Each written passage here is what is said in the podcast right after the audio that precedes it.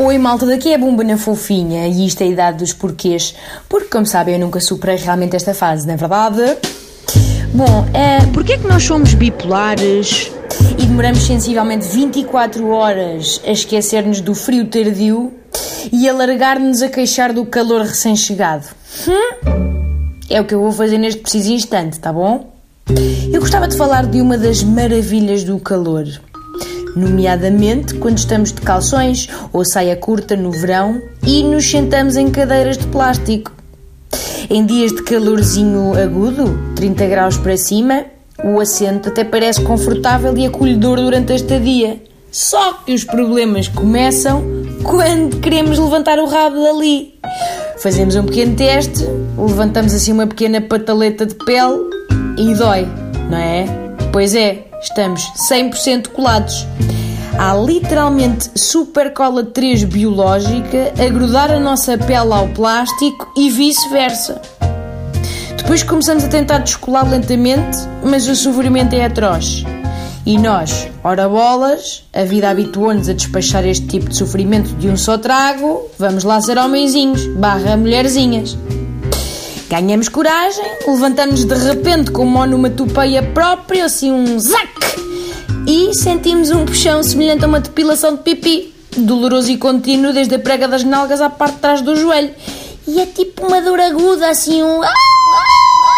Filha da. Nunca mais me sento nisto. Pensamos para nós. Depois olhamos para trás para nos certificarmos que não ficou lá um bife de carne ou parte da nossa epiderme, não é? Ficamos então depois com a forma da cadeira marcada na pele em bonitos tons de carmesim até ao final do dia. Tá bom, tá certo, tudo bem.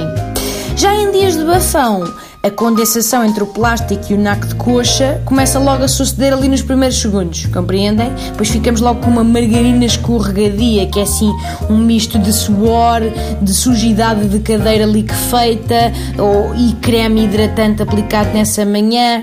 Uma pessoa sente o seu rabo num bamboleio danado a dançar na cadeira e a fazer chapo-chapo no encontro com o plástico, que está cada vez mais viscoso e escorregadio, não é verdade? Depois procuramos ir levantando discretamente, ora uma nálga, ora a outra, como quem vai deixar escorregar uma flatulênciazita, mas afinal não, na tentativa de socar, portanto, o suor empapado com auxílio da aragem transiunte. Depois, gotículas pontuais nascem no encontro da coxa com a cadeira e deslocam-se com a gravidade num movimento lento, mas perfeitamente visível a olho nu bastante incomodativo, aliás, até desaguarem finalmente no tornozelo, que é lindíssimo. No final deste acontecimento, depois levantamos-nos energicamente e afastamos-nos o mais rapidamente possível da poça que lá ficou, não é? Moral da história: optar pela bela da calça. Ou procurar evitar virtualmente qualquer esplanada do país de junho a setembro. Tá bom? Sem outro assunto de momento, despeço-me cordialmente.